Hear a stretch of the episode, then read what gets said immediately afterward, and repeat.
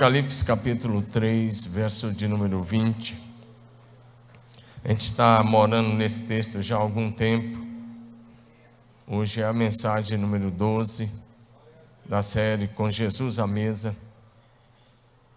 E vai mais um pouquinho. Está sendo bênção na sua vida? Obrigado, tá, filha. Obrigado aos irmãos do louvor. Obrigado. Porque na minha vida está sendo bênção, eu sei que está sendo bênção também na sua vida. A gente tem recebido muitas mensagens e fotos das famílias se reunindo e restaurando a comunhão em família. Eu acho isso simplesmente lindo, maravilhoso, aquilo que o Espírito Santo está fazendo nas casas. E se você quiser convidar, ele vai fazer na sua família também. Amém? Diga para o seu vizinho assim: não seja apenas ouvinte, seja praticante. Amém? Apocalipse capítulo 3, verso 20. Na NAA diz: Eis que eu estou à porta e bato. Se alguém ouvir a minha voz e abrir a porta, entrarei em sua casa e cearei com ele e ele comigo. Amém? Pai, oro em nome de Jesus que o Espírito do Senhor fale conosco, de acordo com a tua boa, agradável e perfeita vontade, de acordo com o teu plano e o teu propósito para cada vida, cada família aqui representada e também dos nossos amigos que nos acompanham em casa. Pedimos a tua bênção e a tua manifestação em cada casa e em cada família agora, em nome de Jesus. Diga assim comigo a fé Começa em casa. Amém? A fé começa em casa, é praticada principalmente em casa. E como você sabe, o objetivo dessa série de mensagens é promover um avivamento gerado no céu e operado pelo Espírito Santo na sua casa, na sua família. A sua família é alvo de um avivamento nesses dias. Dá um aleluia aí. Jesus Cristo, o Senhor dos Senhores, o Rei dos Reis, o Deus Todo-Poderoso, o Pai da eternidade, o Príncipe da paz, o Emanuel, Deus conosco. Nesse texto ele diz: Eu estou à porta. E ele disse: Eu bato.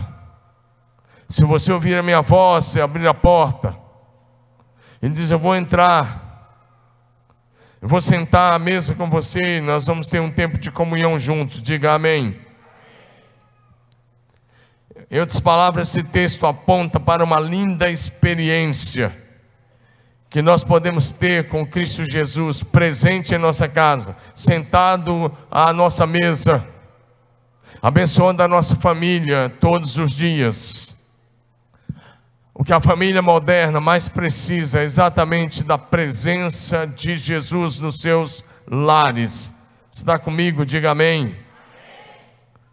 O Senhor Jesus, ou Jesus ressurreto, não apareceu apenas para os seus discípulos lá em Israel. Não, vou repetir: o Jesus ressurreto não apareceu apenas aos seus discípulos lá em Israel ele continuou aparecendo e ele continua aparecendo. Aliás, o Apocalipse é foi uma, é um resultado de uma aparição de Jesus Cristo a João no ano 90 depois de Cristo, ou seja, 60 anos depois da sua morte e ressurreição, Jesus apareceu e deu a João a revelação do Apocalipse. Dá um amém aí.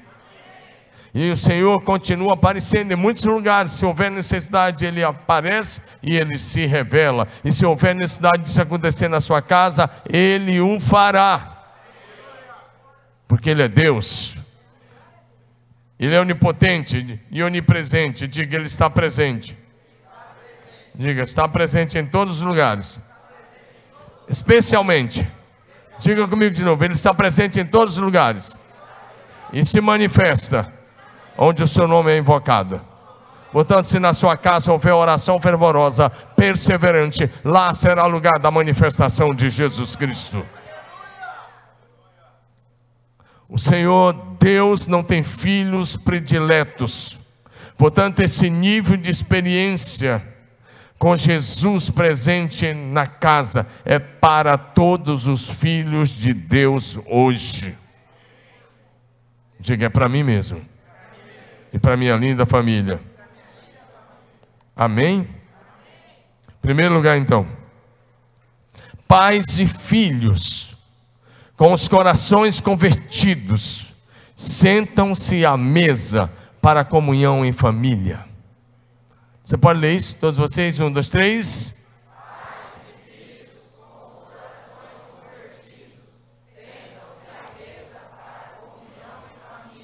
Como é que vai a comunhão lá na sua casa? Tem comunhão lá em torno da mesa? Eu escutei um top, eu quero saber como é que está a comunhão lá. Você nem, mas é para você pensar. E um dos objetivos é restaurar a comunhão da sua família. Porque na maioria das casas as pessoas estão tendo muito mais comunhão com o celular do que uns com os outros. Se é que pode ter comunhão com o celular, é só, é só para você entender. Está entendendo? Dá um amém. Eu quero conversar com você nesse tópico. Que pais e filhos, com os corações convertidos, sentam-se à mesa para a comunhão.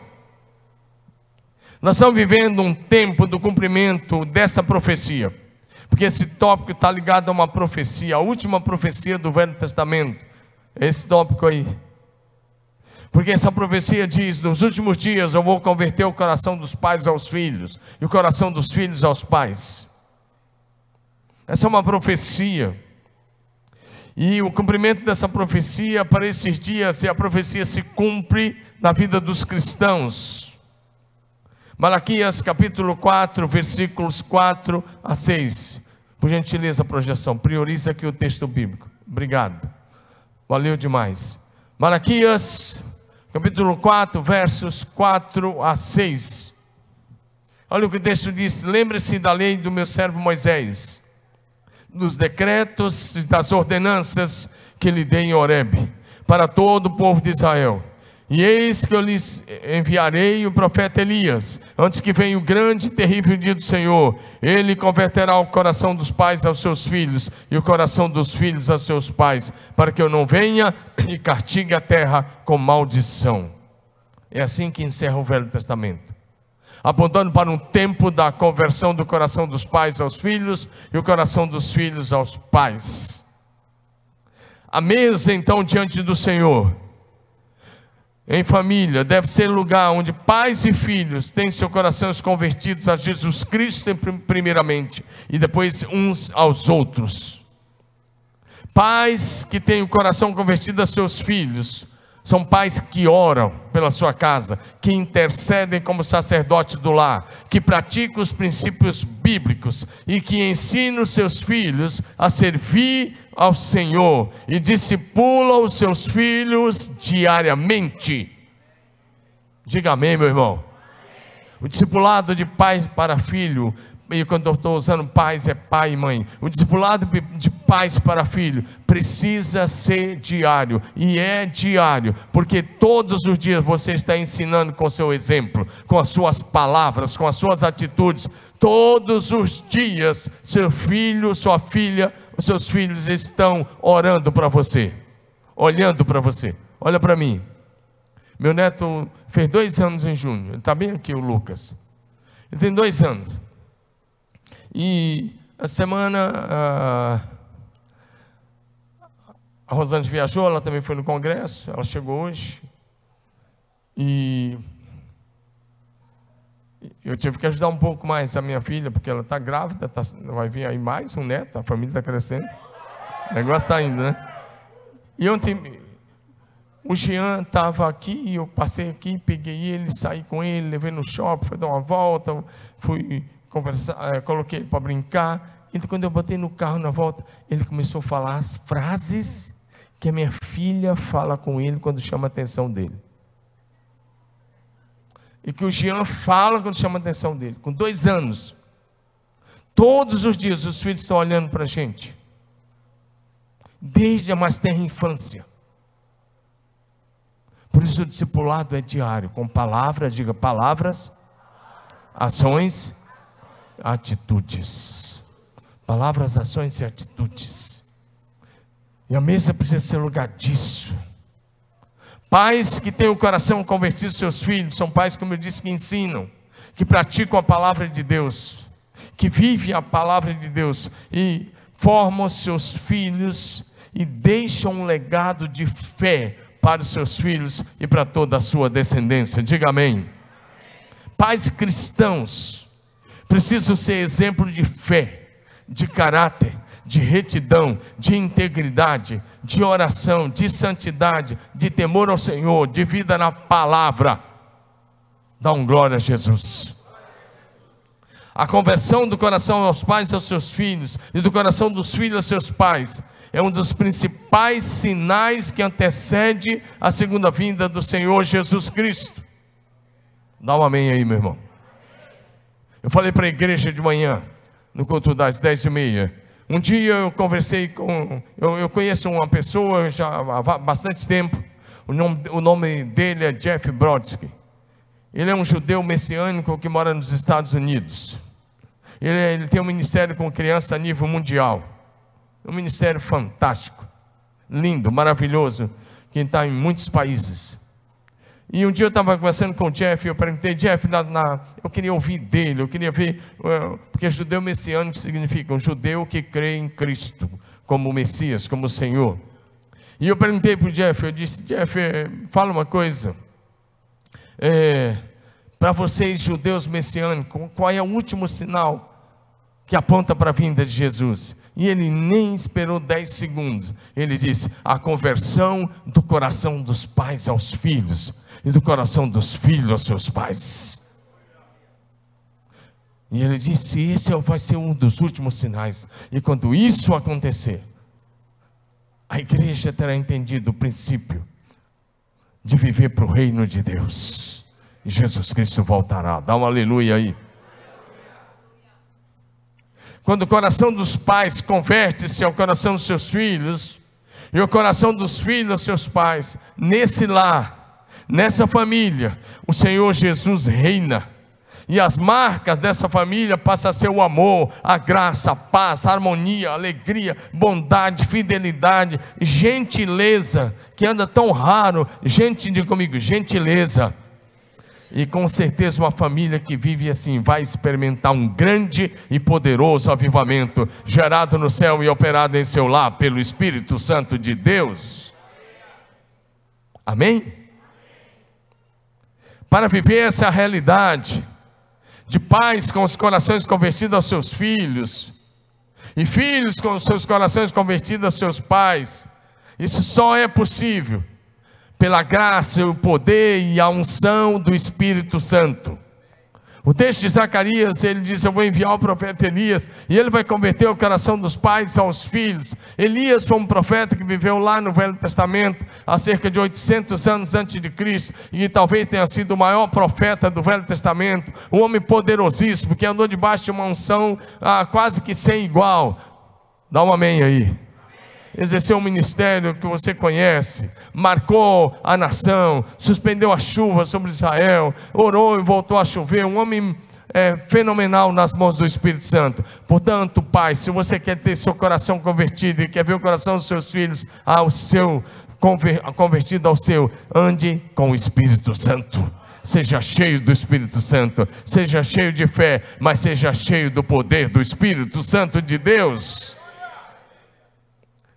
E essa profecia apontava, quando falava, quando fala de Elias, apontava para João Batista. Porque João Batista exerceu o ministério na mesma dimensão de unção e poder do Espírito Santo que estava sobre o profeta Elias. Amém? Olha o que está em Lucas. Evangelho de Lucas, no capítulo 1, versículos 13 a 17. Lucas 1, de 13 a 17, diz assim: o anjo, porém, lhe disse: Não tenha medo, Zacarias, porque a sua oração foi ouvida. Isabel, sua esposa, dará à luz um filho, a quem você dará o nome de João. Você ficará alegre, feliz, e muitos ficarão contentes com o nascimento dele, pois ele será grande diante do Senhor. Diga, será grande diante do Senhor. E aí o texto diz: Por isso não beberá vinho nem bebida forte, e será cheio do Espírito Santo. Diga, cheio do Espírito Santo. Olha o texto diz: Já desde o ventre materno ele converterá muito dos filhos de Israel, Senhor seu Deus, e irá diante do Senhor no espírito e poder de Elias, para converter o coração dos pais aos filhos, converter o desobediente à prudência dos justos e habilitar para o Senhor um povo preparado. Portanto, esse texto está explicando que essa profecia, quando fala de Elias, estava apontando para o ministério de João Batista. Diga aleluia. Mas a segunda parte dessa profecia aponta para os dias finais que antecede a volta de Jesus. E nós somos a geração que estamos vendo os dias que antecedem a volta de Jesus. Portanto, essa profecia está de pé hoje e ela pode se cumprir na minha casa e na sua casa. Pergunta: seu coração já é convertido ao coração do seu filho? Eu vi quase meia dúzia de amém. Quase. Algumas características dos profetas Elias. Daqui um pouco eu volto a falar sobre pai coração convertido. Algumas características do profeta Elias e de João Batista. Algumas características que eu vejo nesses dois grandes profetas. Primeiro, dependência do Espírito Santo. Coragem de ser diferentes. Coragem para viver de forma diferente compromisso com o propósito eterno e com a boa, agradável e perfeita vontade de Deus para as suas vidas. Coragem de pregar e profetizar para transformar a realidade do seu povo, da sua geração. Dá comigo, dá um aleluia aí, participa disso aí. Sabe, pais com o coração convertido, não são pais que fazem o que os desejos que o filho quer. São pais corajosos, são pais firmes, são pais amorosos, sim, mas são pais que agem com amor e firmeza. Amém ou não? Fala para o seu vizinho, aperta o cinto um pouquinho aí.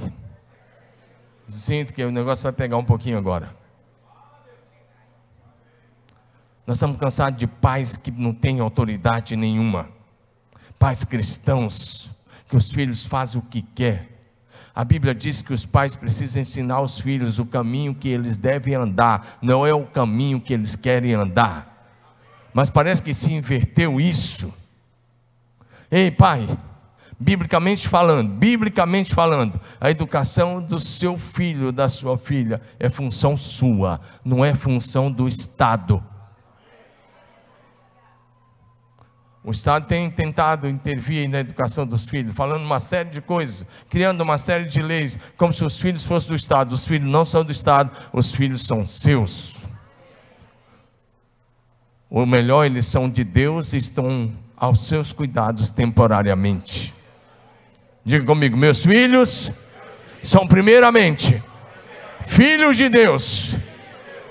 E eu estou cuidando deles temporariamente. Amém? Salmo 127 vai dizer para a gente: os filhos são herança do Senhor, e o fruto do ventre, o seu galardão. Eles são herança de Deus, e nós estamos cuidando deles temporariamente, para que eles cumpram o propósito eterno de Deus para a sua geração.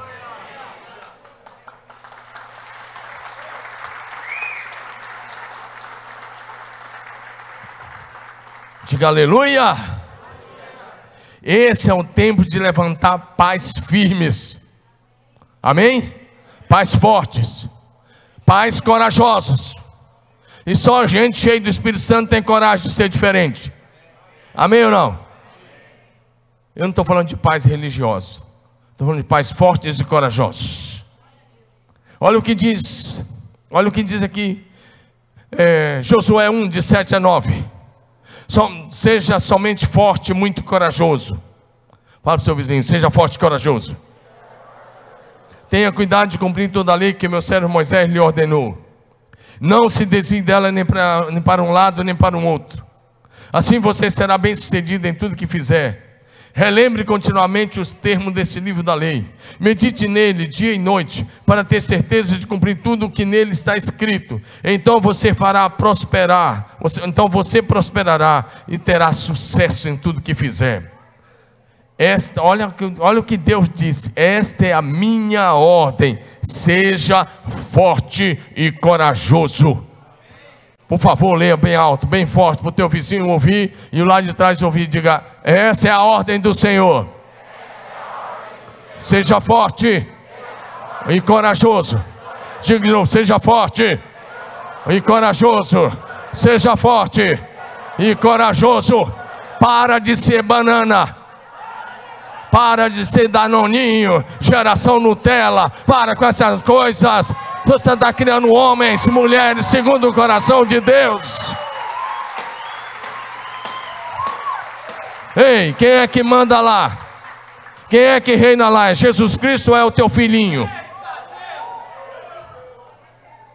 Eu falei para você apertar o cinto. Cara, eu estava lembrando com o pastor Marcos Paulo agora. Eu com oito anos, cara. Com oito anos, com nove anos, minha mãe acordava a gente, cara. Quatro horas da manhã, quatro e meia da manhã, e a gente tinha que ir trabalhar, e, eu eu, e sabe, o trabalho era bravo, era na, a gente tinha que cuidar do, dos animais, eu tinha que meu irmão cuidar do gado, e a gente ia, e eu era meio molenga no começo, foi de lá que eu peguei a palavra molenga, e às vezes eu caía do cavalo, e meu irmão me dava uma chibatada, ainda, ainda falava, se levanta seu molenga, Às vezes o cavalo não conseguia, eu era fraco, não conseguia dominar a rédea. Ele passava debaixo de um pau, meu peito batia de uma árvore, meu peito batia no galho, eu tão no chão. Ele levanta, seu molenga. Cara, não morri não, estou aqui inteirinho. Gente trabalhou desde cedo. Agora você fica com, criando uns filhos que dormem até 10 horas da manhã. Aí ele, o cara acorda, dá aquela espreguiçada, vai, vai lá pegar o danoninho dele. E aí aquela coisa lá. Que, o que, que você está formando, rapaz?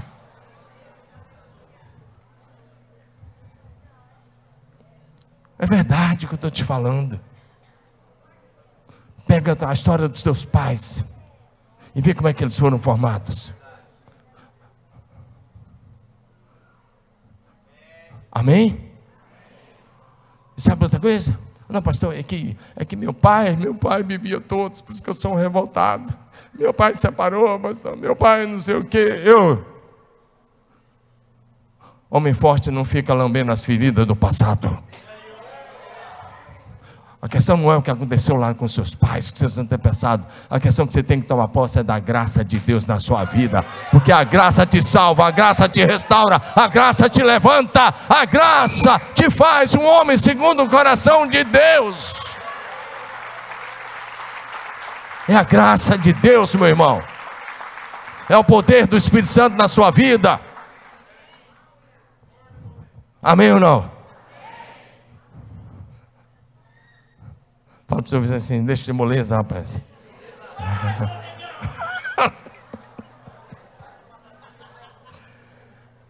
Foi interessante. Esse texto fala, olha, acho interessante. O texto diz, coloca o texto, Deus diz assim: essa é a minha ordem, seja forte e corajoso. Uma geração que diz não para aquilo que a internet, a mídia está tentando dizer para os nossos filhos. Você não vai criar seu filho de acordo com aquilo que a grande mídia ou que as novelas de alguns canais estão dizendo. Você vai criar seus filhos de acordo com aquilo que diz a Bíblia, a palavra de Deus. Nosso compromisso é com Deus do céu, é com Deus da Bíblia, é o Deus da família. Não são com os modismos que estão aí. Assim que a gente forma homens e mulheres de Deus, dá uma aleluia aí. Deus está falando aí o seu coração? Pais fortes, são homens de Deus, que estudam, que trabalham forte, mas que estudam a Bíblia e praticam a Bíblia, e que não negociam os princípios eternos da palavra de Deus, e que criam seus filhos para Deus com amor e firmeza. Diga comigo, amor e firmeza. Porque é assim que o Senhor nos ensina. Sabe qual é a diferença entre pais com o coração convertido aos seus filhos e pais que não têm o coração convertido aos seus filhos? É a atitude diante de Deus e diante dos homens. Está na hora de se levantar pais que tem atitude e que tem coragem de praticar a Bíblia, de viver a Bíblia e de ensinar o que pratica da Bíblia. Amém? Você acha que você vai ganhar o coração do teu filho dando o celular que um, o, o, o, aí o iPhone, sei lá o que agora, acho que já é o 14, sei lá. É o 14 agora, nem vou falar o que poderia ser. Ele vai do 12 para o 14 na minha conta. Você já entendeu? Você entendeu? Mas não é isso, cara. Não é o último celular. Não é o último tênis. Não é a calça da moda. Não, não, não é isso. Não é o carro antes da hora. O que vai fazer dele o homem são os princípios de Deus. São os valores de Deus. Dá um aleluia aí. Ensine a Bíblia. Ela é o manual de Deus para a família. Viva a Bíblia. Ela é o manual de Deus para a sua casa. Pergunta para o seu vizinho aí: seu coração está convertido ao seu filho? E se um filho, seu coração está convertido ao seu pai? Porque filhos têm um coração convertido ao pai, olha para mim, filhos que têm um coração convertido ao pai, é filho que honra o papai e a mamãe. Porque se seu coração não for convertido, você não vai honrar. Você vai ser um rebelde desobediente, um rebelde sem causa. Por que, que um rebelde? Ah, oh, por quê? Por quê? Que por quê, rapaz? Ah, fizeram bullying comigo na escola. Que Ei, na época do ele nem conhecia essa palavra bullying. O único bullying que ele conhecia era aquele de colocar café, rapaz. Para com essa história. Está aqui curado, sarado. Estou brincando com você agora nessa parte, mas para com essas coisas. Ei, olha para mim. Quer curar o passado? Pergunte para José da Bíblia. Leia a Bíblia, pergunte. Como é que esse jovem com 17 anos foi vendido pelos, pelos seus irmãos? Você está chorando por causa do bullying na escola? No bullying na escola? Agora, olha para José, que com 17 aninhos. Os seus dez irmãos, só o Benjamim não estava na negociação, o venderam como escravo. E ele fica como escravo dos 17 aos 30, mas não mordeu a isca do ressentimento contra seus irmãos, não mordeu a isca do ressentimento contra seu pai, não mordeu a isca do ressentimento contra os seus patrões. Ele continua olhando, continuou olhando para frente, para o sonho que Deus tinha colocado no coração dele. Olhe para os homens da Bíblia, eram pessoas fortes, forjadas, fortes, passaram pelo deserto, mas eles saíram do deserto para ser mais do que vencedores.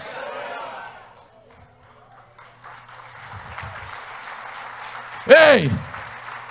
Seu próximo passo não é o deserto, seu próximo passo é a vitória, seu próximo passo é a bênção de Deus, seu próximo passo é aquilo que Deus vai fazer na sua vida. O que determina a sua vida não é aquilo que o diabo está dizendo, é aquilo que a palavra de Deus diz. Você é filho de Deus, tão amado de Deus quanto Jesus Cristo de Nazaré.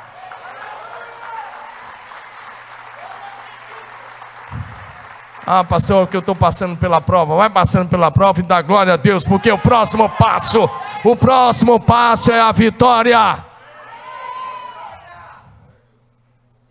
Dá um aleluia aí. Celebra comigo. Diga: meu próximo passo é a vitória. Não é de derrota em derrota, é de glória em glória, é de fé em fé, é de revelação em revelação, é de poder em poder. É assim que os homens de Deus andam. Não fica lá atrás. Ah, tadinho, eu fui ferido. Ah, meu amigo, todos nós temos uma história. A questão é, todos nós também temos um Deus. E o nosso Deus é infinitamente maior do que todas as nossas feridas. Ele cura as suas feridas, ele te levanta e ele quer te chamar para andar como vencedor. Aleluia. Dá um glória a Jesus. O problema é que, se você está formando a geraçãozinha lá da noninha, Nutella, floco de neve, não vai dar nada, cara. Não vai dar nada. Porque Deus, Deus não dá liderança para essa geraçãozinha assim formada aí, não. Você está achando que eu estou brincando? Pega o Moisés. Cara cresceu no palácio lá, até os 40 anos. Ei, olha para mim. Se Deus colocasse um gravatadinho do palácio, do ar-condicionado, para liderar o povo no deserto, o que, que tinha dado? Ele matava todo mundo. Ele ia matar todo mundo. Olhou feio para ele e falou: tá, vai para a guilhotina.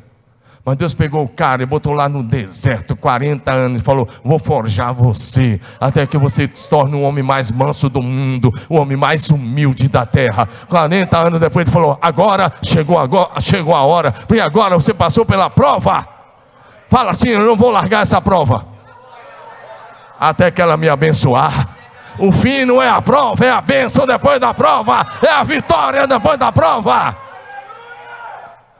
Aleluia. Diga assim: a última palavra não é a aprovação, é a vitória, é a glória, aleluia, é a sua posição em Cristo Jesus, aleluia.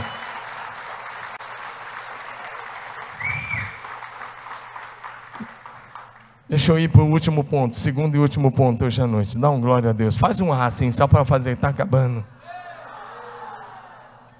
Mas não está acabando ainda não. Segura mais alguns minutinhos. Segura mais alguns minutinhos aí. Vamos comigo, diga comigo, é na comunhão da mesa que a família celebra a volta do filho pródigo. Aleluia. É na comunhão da mesa que a família celebra a volta do filho pródigo. E aí eu quero olhar com você para Lucas 15, de 11 até 31. Eu vou ler até o 20, 24 e depois a segunda parte, de do, do 25 ao 31. Presta atenção.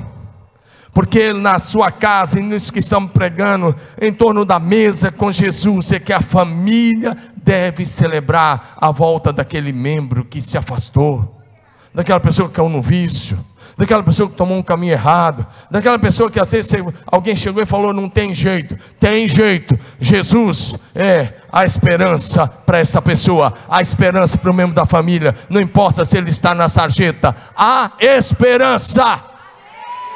Diga a esperança. Jesus Cristo. Diga de novo: Jesus Cristo. Ele é a única esperança, aleluia. Ele é o que levanta o caído, que dá dignidade, dignidade ao perdido. Lucas 15, de 11 a 24, diz: Jesus continuou: Um homem tinha dois filhos. O mais novo disse ao seu pai: Eu quero a minha parte da herança. Assim ele repartiu a sua propriedade entre eles. Não muito tempo depois, o filho mais novo reuniu tudo o que tinha e foi para uma região distante. Olha aí, lá desperdiçou seus bens, vivendo irresponsavelmente. Depois de ter gasto tudo, houve uma grande fome em toda aquela região. E ele começou a passar necessidade. Por isso foi empregar-se com um dos cidadãos daquela região, que o mandou para o seu campo a fim de cuidar de porcos. Ele desejava encher o estômago com as vagens de, alfarro, da, de alfarrobeira que os porcos comiam, mas ninguém lhe dava nada. Olha aí, caindo em si, diga caindo em si. Ou seja, convencido pelo Espírito Santo, ele disse: Quantos empregados de meu pai têm comida de sobra, e eu aqui morrendo de fome?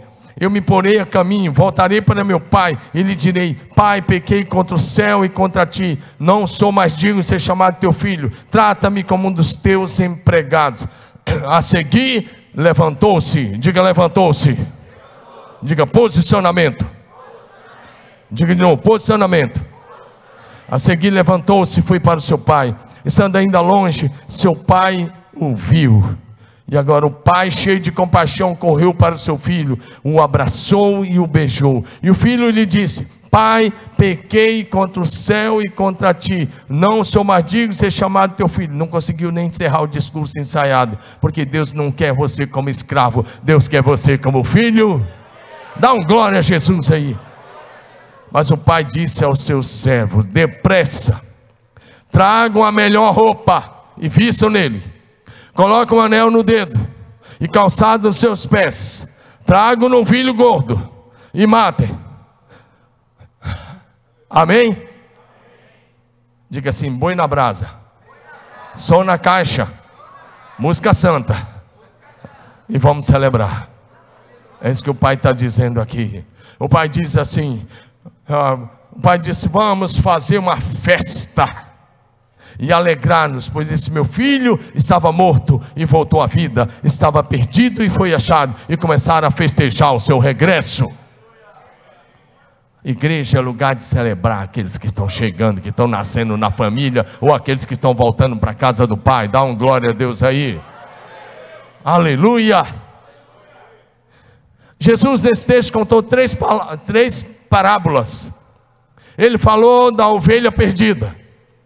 E quando o pastor achou a ovelha, ele trouxe, teve festa de celebração. E a aplicação foi: assim a alegria no céu, diante dos anjos de Deus, quando um pecador se arrepende. Depois ele falou da mulher que perdeu uma das suas dracmas. Ela acende a luz, ela varre a casa, ela acha a dracma, a dracma, chama as vizinhas e diz: Vamos alegrar, celebrar, festejar, porque achei minha dracma perdida. E a terceira parábola foi a parábola do filho que se perdeu. E ele conta essa história.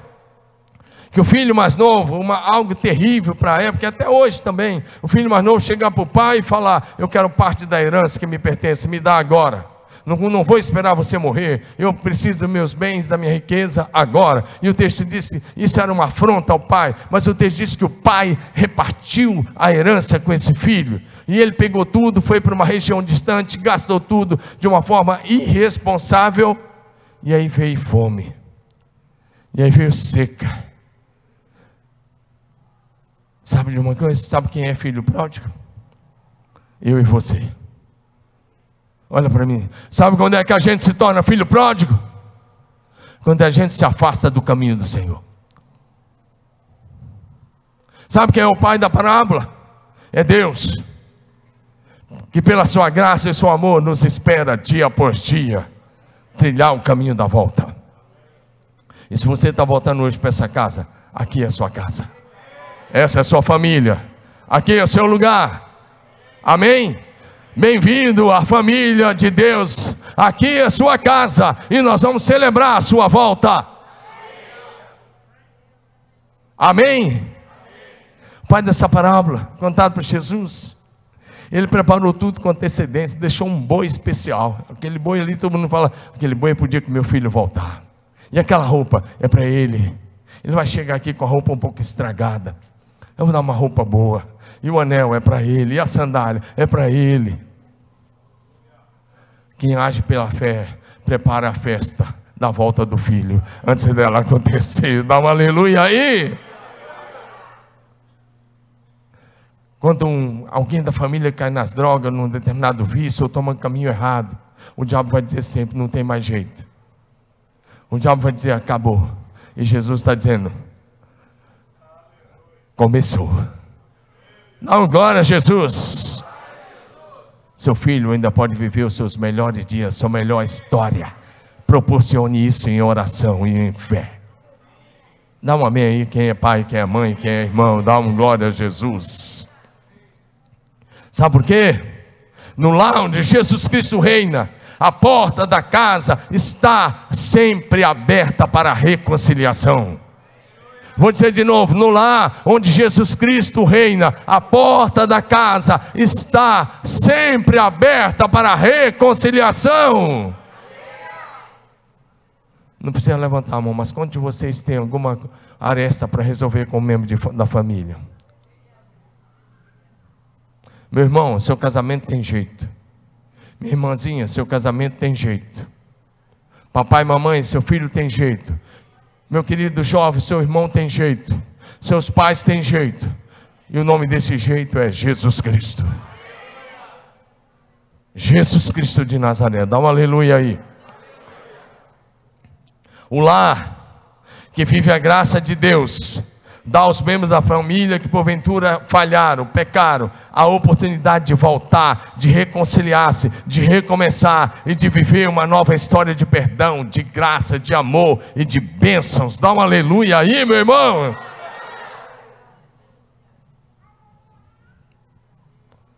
O pai disse: Vamos fazer uma festa. Dá um glória a Deus aí. A mensagem do Evangelho é o chamado para celebrar a reconciliação de Deus, ou a reconciliação com Deus, nosso Pai, para celebrar a libertação, a salvação pela graça e a nova vida em Cristo Jesus. Como eu disse, vou repetir: a Bíblia diz que a alegria no céu, quando um pecador se arrepende, quando ele volta para a casa do Pai. Portanto, meu irmão, se há alegria no céu, precisa ter alegria na igreja, que é a casa de Deus. Acho que eu vou repetir de novo. Quem sabe era um bom momento para você se manifestar. Se tem alegria no céu pelos anjos de Deus, tem que ter alegria na igreja de Deus.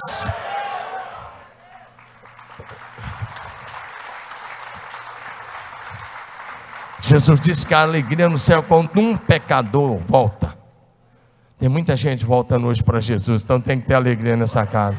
Dá uma ajeitada, dá uma ajeitada na sua face aí, porque o coração alegra, formoseia o, o, o rosto. Fala para ele assim: dá uma ajeitada aí, dá uma ajeitada aí, rapaz, porque o coração alegra, formoseia o rosto. Amém ou não? Quase que eu ia falar, dá uma ajeitada nessa lataria aí. Porque se a alegria. Isso é só para os homens, essa parte aí, só vale para os homens. Os homens aguentam, eles não são danoninho, não. Nem Nutella. Amém ou não? O que esse texto nos ensina, vou repetir, é que a igreja deve festejar a volta dos filhos pródigos para a casa do Pai. Mas tem um problema. O irmão mais velho, os irmãos mais velhos não gostam disso. O irmão mais velho não gosta nem de um culto mais animado. Se tiver irmão mais velho aqui, já escandalizaram aqui com o Marcos Paulo e Assis, porque eles gritaram um pouco aqui hoje. O irmão mais velho vai falar: para que isso? O irmão mais velho fica lá atrás, às vezes, com todo respeito, você que está lá atrás. por favor, por favor, só ilustrando.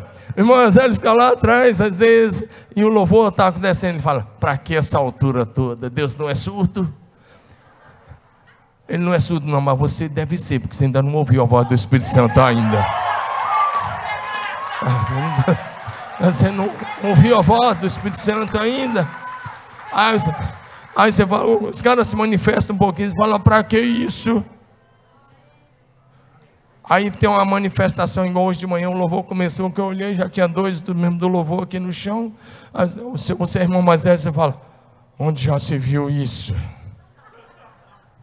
Essa é a linguagem de religioso, irmão mais velho, que agora é só religioso, já perdeu a unção há muito tempo.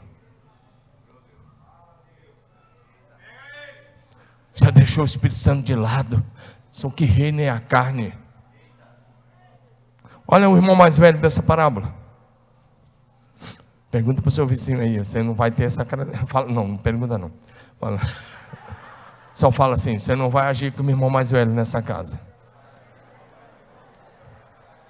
Porque o filho, olha, presta atenção aqui. O, o pai tinha dois filhos. Dois filhos. O mais novo saiu, mas voltou. E o mais velho está em casa, mas nunca esteve porque nunca viveu como filho. Estava dentro de casa como escravo. É assim que os religiosos vivem dentro da igreja, como se não fossem filhos de Deus e como se fossem fiscais da sua denominação. Lucas 11, Lucas 15, de 25 a 31. Enquanto isso, o filho mais velho, digo, filho mais velho, que não é você. É, ele estava no campo. Quando se aproximou da casa, olha o que aconteceu. Estava tendo festa lá. Lembra que o pai falou: vamos festejar? Quando se aproximou da casa, ouviu a música e a dança. Então chamou um dos servos e perguntou o que estava acontecendo. E este lhe respondeu: Seu irmão voltou, e seu pai matou o novilho cevada. Está tendo churrasco lá porque o recebeu de volta são e salvo. Olha o que o filho mais velho fez. O filho mais velho encheu-se de ira e não quis entrar. Presta atenção. Não quis entrar. Eu já volto aqui. Guarda essa frase. Encheu-se de ira e não quis entrar. Rapaz, ele tinha que estar com saudade do irmão. Ele tinha que correr e dar um abraço no irmão. Agora o irmão dele entrou, o pai correu e olha, aqui a diferença entre ele e o pai. O pai saiu correndo, cheio de compaixão, abraçou o filho. O irmão mais velho falou: Não quero entrar, não quero comunhão com ele. Porque o irmão mais velho vai sempre apontar os teus pecados. O irmão não, o filho mais velho vai sempre apontar o teu pecado. Olha o que ele vai dizer. Então o seu pai saiu, o pai foi lá e insistiu com ele para entrar. O pai que saiu e abraçou o mais novo e ele entrou. O mais velho não quis entrar, o pai foi lá e disse, insistiu com ele para entrar e ele respondeu ao seu pai. Agora ele vai ser grosseiro com o pai.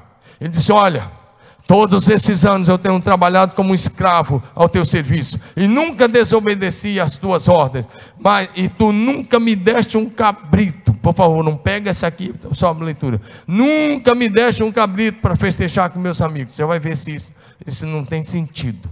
Mas quando volta para casa, esse teu filho, ele não chama mais irmão. Quando volta para casa, esse teu filho, que esbanjou os teus bens com as prostitutas, matas o novilho gordo para ele. E o filho, o pai vai dizer, explicar que era preciso se alegrar. Mas antes de chegar nesses dois versículos, antes de encerrar, deixa eu dizer duas coisas. Presta atenção, atenção. Quem não é movido, quem não é movido pelo Espírito Santo, não entende a graça do recomeço. Gente que não se move na dimensão do Espírito Santo não entende que o pior pecador pode chegar nessa casa e se tornar o maior dos santos na família de Deus. Ali na, naquela entrada, quando vocês vão sair, dá uma olhadinha, tem, uma, tem um, outdoorzinho ali pequeno, um, um banner bem grande, melhor, um grande, bem grande. É proibida a entrada de pessoas perfeitas.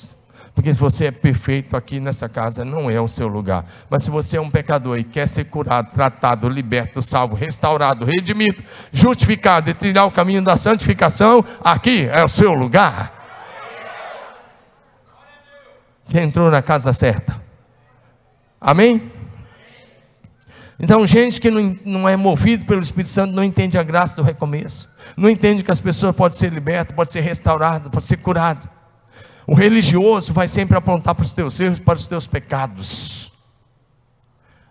Quem tem a mentalidade de filho mais velho, tem dificuldade de, de celebrar quando os pecadores chegam na igreja.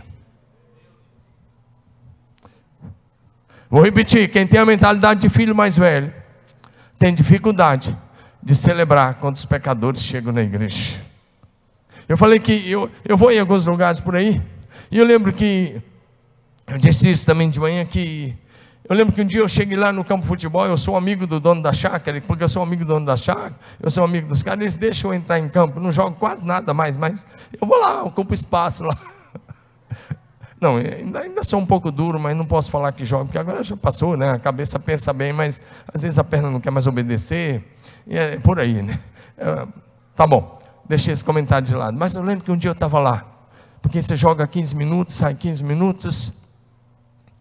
Eu estava sentado. De repente, um abençoado lá chegou perto de mim e falou assim: Pastor Domingos, e citou três nomes de pessoas bem conhecidas aqui, talvez eles estão por aqui. Falou assim, Pastor Domingos, o fulano de tal está lá na igreja frequentando os cultos. Eu falei, tá. E o fulano de tal, está lá também, tu sabe entrar? Tá, tá lá. E o fulano de tal, está lá? Tá. E ele começou a apontar os pecados desses caras. Porque eles faziam isso, faziam isso, faziam isso, faziam isso. E eles estão lá na igreja agora? Falei, pois é, cara, lá é para gente que quer viver uma nova história. Você devia estar tá lá para viver também uma nova história em Cristo Jesus. Lá é seu lugar. Todo mundo aqui, ou quase todo mundo é ex alguma coisa. Não precisa levantar a mão, mas alguma, muita gente aí é ex alguma coisa. Todos nós temos uma história. Mas o melhor, a melhor notícia é que o sangue de Jesus já te purificou de todo o pecado. E todos podem viver uma nova história em Cristo Jesus.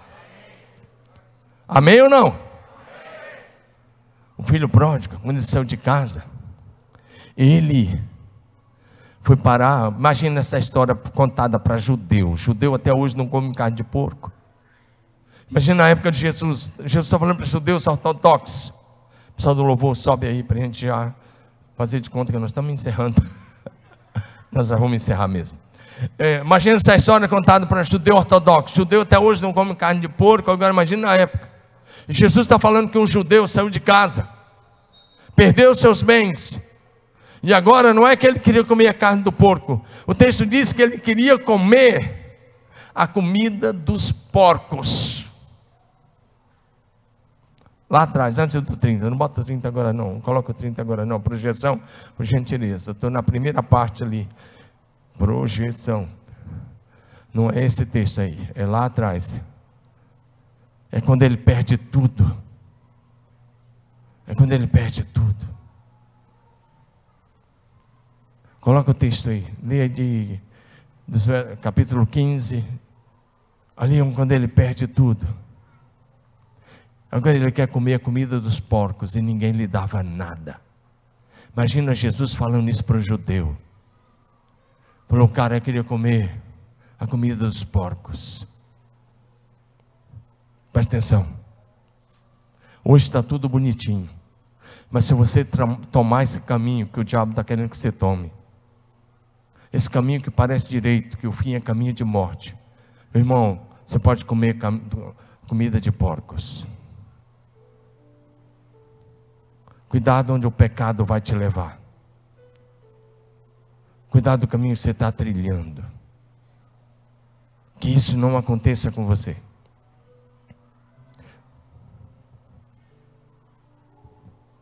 Às vezes eu vejo isso acontecendo em tantos lugares. Eu encontro tantas pessoas que dizem para mim: Eu já fiz o face a face, pastor. Eu já fui lá. Eu tive um encontro com Deus. Mas eu me afastei. Eu tomei outros caminhos.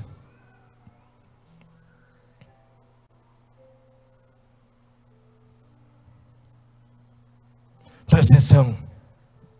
Se você tomou outro caminho, é a hora de voltar. Essa é a casa do Pai. E aqui há graça para você. E nós queremos celebrar a tua volta. Amém? E aí, quando o filho mais velho não quer entrar, ele está irredutível. Ele não quer comunhão. Ele quer apenas apontar o pecado do seu irmão, que para ele não é mais nem irmão. O pai olha para ele, capítulo Lucas 15, 31 agora, projeção, 15, 31. Quando ele diz para o pai, o senhor nunca me deu um cabrito. O pai diz para ele: Não é verdade. Tudo que é meu é teu. Você não pegou que você escolheu viver dentro da casa do pai como se fosse escravo. Olha para mim, meu irmão. Deus não quer você como escravo. Você não vem no culto para pedir, você vem no culto para oferecer, porque você é filho e os filhos se reúnem para celebrar, e você celebra com os filhos de Deus que estão aqui e com os filhos de Deus que estão na glória. Você não é um pedinte, você não é um escravo, você é filho de Deus. Levanta sua mão e diga: Eu sou filho de Deus. Diga de novo, sou filho de Deus. Diga de novo, sou filho de Deus. Agora diga assim: tudo que é do meu Pai Celeste é meu. Coloca essa, muda essa versão aí, esse versículo, por favor, filha, para NVI, para N, desculpa, NA. Olha o que o pai vai dizer para esse filho. Você pode ler? Todos juntos? Vamos lá? Então o pai respondeu: Meu filho,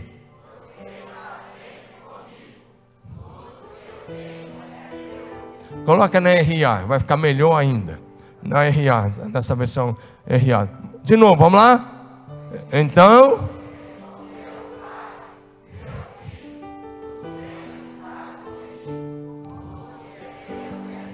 Agora você vai ler e a sua voz é a voz de Deus falando aos seus ouvidos.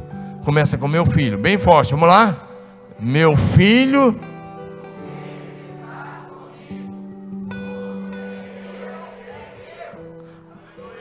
Deixa o versículo. Quantos de vocês entenderam esse versículo? Deixa eu dizer, você não entendeu. O que esse versículo está dizendo é que tudo que é do seu pai que está no céu é seu. Tudo que é do seu pai que está no céu é seu.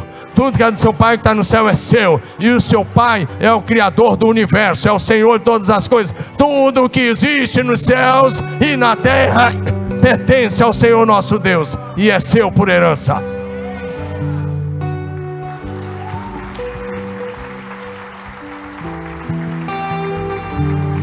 Agora você pode dizer de novo: tudo que é do meu Pai Celeste é meu por herança. Levanta sua mão e diga de tudo que é do meu Pai Celeste é meu por herança. Porque o pai da parábola é Deus e o filho sou eu e você. Então, para de viver aqui nessa casa como escravo. Aqui você não é escravo. Aqui você é livre, porque a graça te libertou. A verdade que é Jesus te libertou. Você é filho de Deus e tudo que é dele é seu por herança. Romanos 8, 16, 17. O próprio Espírito testifica com o nosso Espírito que somos filhos de Deus. Lê comigo o verso 17. Romanos 8, 17 agora. Se somos filhos, então somos herdeiros, herdeiros de Deus e co-herdeiros com Cristo. Dá uma aleluia aí. Você não é escravo, você é filho de Deus. E aí o pai diz para o filho: Nós tínhamos que celebrar, verso 32, porque e nos alegrar com a volta. Nós tínhamos que celebrar a volta desse teu irmão e nos alegrar, porque ele estava morto e voltou à vida, espiritualmente morto, voltou à vida. Estava perdido e foi achado. Como igreja, nós devemos celebrar a volta dos filhos que estavam perdidos e foram encontrados e foram arrancados do império das trevas e transportado para o reino de Deus em Cristo Jesus. Pergunta, meu irmão: você tem prazer de celebrar a chegada dos filhos pródigos na casa do Pai? Olha para o seu lado, quem sabe tem alguém aí do seu lado que um dia foi um filho pródigo, ou ainda é, está precisando voltar. A última pergunta: sua casa, meu irmão, minha irmã a porta da sua casa está aberta para a reconciliação dos membros da família que falharam? Vou perguntar de novo: a porta da sua casa está aberta para a reconciliação das pessoas que falharam?